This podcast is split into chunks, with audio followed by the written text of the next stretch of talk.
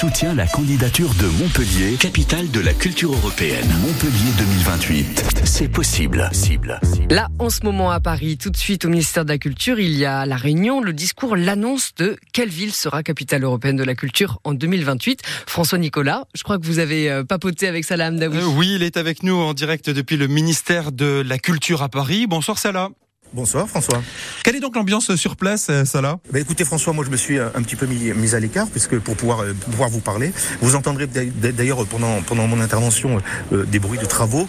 C'est parce que bah, au ministère de la Culture aussi, on prépare les fêtes de Noël et que un, un, écran, un, un, grand sapin de Noël tout illuminé est en train d'être installé. Bon, ça c'est pour la petite histoire.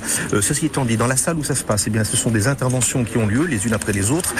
chacun parle de, de l'intérêt de cette de cette opération euh, euh, capitale européenne de la culture pour 2028 euh, et on connaîtra le résultat d'ici d'ici une petite demi-heure. Mais d'ici là, en revanche, la discrétion est, la plus grande. Impossible de savoir qui a des chances de l'emporter.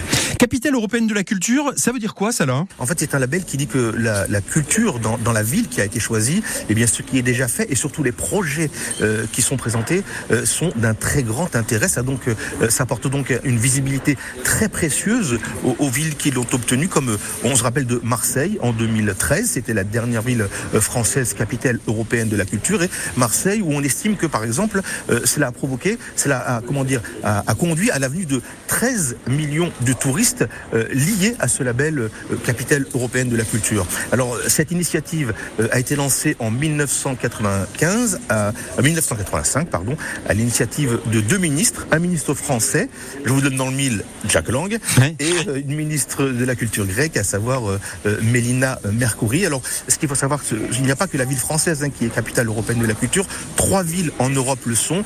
Euh, deux villes d'un État membre de l'Union européenne. Et donc là, c'est une, ville de la République tchèque. Il y aura donc une ville française qui sera désignée, ce soir.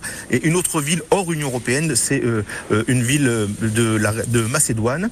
le jury européen, donc, qui est constitué de 12 personnes, 10 sont désignés par les instances européennes c'est elles donc qui vont, qui vont choisir euh, la ville qui sera euh, capitale européenne de la culture en 2028. Alors la ville de Montpellier mise sur quoi? Eh bien Montpellier mise tout d'abord sur la taille XXL du territoire. Ça va du, du, gros du, du, roi à 7. 154 communes, c'est énorme. Hein 154 communes sont engagées dans la démarche, euh, soit un bassin de population de presque 1 million de personnes. Aucune, aucun autre candidat ne fait autant, si je puis m'exprimer ainsi. Montpellier mise aussi sur une approche très écologique. la neutralité carbone. Il y a d'abord une sorte de partenariat qui a été signé avec EDF pour, qui pourra amener son expertise sur les, les énergies renouvelables, par exemple, ou bien sur la performance énergétique des, bâtiments qui vont être construits. Euh, de son côté, la région Occitanie propose des billets de TER à 1 euro pour tous les temps forts de la programmation. Euh, ça va inciter les gens à venir. Et puis c'est écolo, comme on dit. Et puis aussi euh, la mise en place de navettes fluviales entre Sète, Agde et la Grande Motte. Montpellier, mise aussi sur ses, sur ses enfants. C'est la première ville française à avoir adhéré au, au réseau international Ville des Enfants.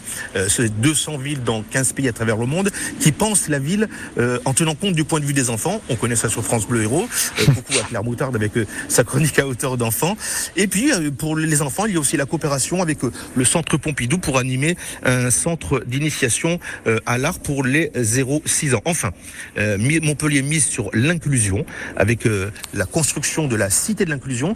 Alors c'est assez original, c'est pour permettre, et intéressant d'ailleurs, permettre la professionnalisation des personnes en situation de handicap dans les domaines de l'art et de la culture. Enfin, les personnes LGBT+, pour la Marche des Fiertés 2028, Montpellier invitera 27 DJ issus de chaque pays de l'Union européenne. Quels sont les exemples que vous avez relevés? Alors 85 euh, projets ont été financés en 2022 et 2023 euh, déjà. Alors à 7 par exemple, les anciens chez Viticole accueilleront euh, un ensemble culturel de 10 000 mètres carrés, c'est beaucoup. Il y a aussi le MIAM, bien connu chez nous, hein, le Musée international des arts modestes, qui est agrandi et qui va côtoyer, qui va jouxter des lieux de vie, de restauration, avec des spectacles dédiés au, au, au spectacle vivant. Et puis un parc d'œuvres d'art avec notamment une statue de 20 mètres de haut réalisée par notre sétois, Robert Combas, et un point de vue panoramique pour le public. Alors, on peut se promener à travers le département, hein, à Agnan, territoire rural, là, pour dire que même la zone rurale n'est pas oubliée. là, c'est la restauration de l'abbaye qui va permettre d'installer un village des métiers d'art. À Saint-Mathieu-Trévier, le château de Montferrand sera aménagé pour devenir un poste d'observation du paysage, de l'environnement et de l'urbanisme. Euh, un peu plus à l'est, à l'ouest, pardon, à Agde, le château Laurens restauré et le parc de Belle-Île réaménagé accueilleront jusqu'à 90 000 visiteurs par an. C'est énorme et euh, ça va complètement modifier euh, les circulations de la ville. Et puis bon, ben, je parle de Montpellier évidemment, hein, euh, euh qui va multiplier les opérations dans certains quartiers comme à la Mosson. Vous savez ce qui s'était fait avec la, tour d'Assas avant qu'elle soit démolie. Les habitants ont pu parler de, la vie passée dans cette, tour. Il y a eu des photos, il y a eu des prises de parole. Et puis Montpellier, alors ça c'est aussi c'est original, compte mettre euh, euh, sur le point le plus haut de la ville une tour d'observation afin de permettre d'observer de la mer à la montagne tous les territoires engagés dans sa démarche. Une tour qui sera connectée à sept autres dans les sept intercommunalités partenaires. On aura le résultat d'ici quelques instants. Quelles sont nos chances pour Montpellier? Alors euh, c'est difficile de le dire. Rima Abdul Malak, la ministre de la Culture qui était en visite euh, dans l'Hérault euh, le mois dernier, a dit mot pour mot, voilà ce qu'elle a dit. En fait, vous êtes déjà capitale européenne de la culture. C'est ça votre défaut et en quelque sorte votre qualité aussi. Alors qualité, bah, évidemment, on comprend pourquoi c'est une qualité, mais défaut parce que justement le jury pourrait se dire que rien ne sert de faire de Montpellier une capitale européenne du culture puisque elle est, déjà très bien engagée sur cette voie. Pas besoin de coup de pouce. il pourrait se dire ce jury que on va plutôt aider une ville qui compte donner un nouvel élan à la culture et cet élan qui va sensiblement la transformer la, la ville. C'est un peu la philosophie de l'opération euh, finalement. Euh, le jury donc pourrait choisir d'accompagner une ville dans son développement plutôt que d'en soutenir une où la culture est déjà largement euh, déployée et déjà soutenue par les collectivités comme comme c'est le cas on peut le dire à Montpellier et à Sète. Alors bon, je dis ça mais je n'ai pas de boule de cristal. Tout le monde a ses chances et on va quand même croiser pour Montpellier et Sète. Oui, on va croiser les doigts. Merci Salam Daoui depuis le ministère de la Culture à Paris. On attend bien sûr le résultat pour savoir si Montpellier devient capitale européenne de la culture en 2028. On devrait avoir la réponse incessamment sous peu. On vous tient bien sûr au courant. Vous écoutez France Bleu Héros Léonore. Et on va écouter Michel Polnareff. Il a un truc à vous dire, François. C'est vrai? Ouais. Qu'est-ce qu'il a à me dire? Ah, c'est la chanson. C'est trop mignon. Je t'aime, Michel Polnareff.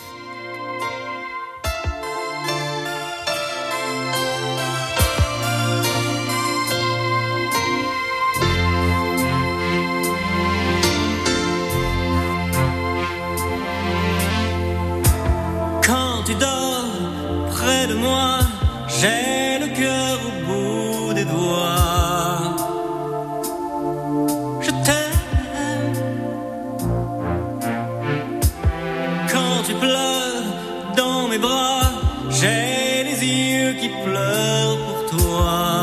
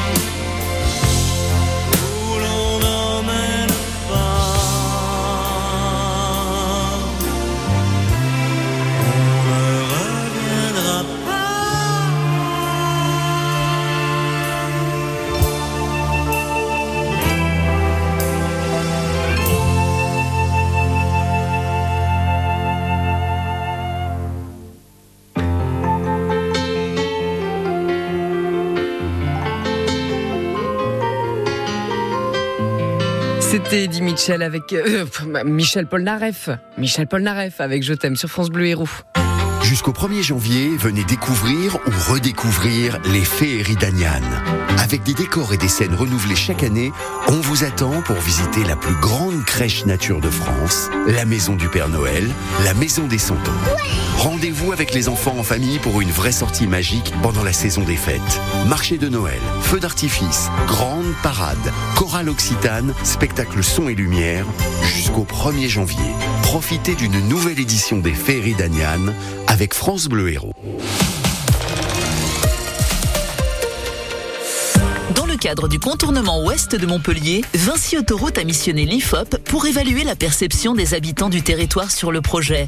Ainsi, 86% des sondés se disent favorables au projet de contournement, 90% le considèrent comme utile et 8 personnes sur 10 pensent que cela va permettre de développer l'intermodalité.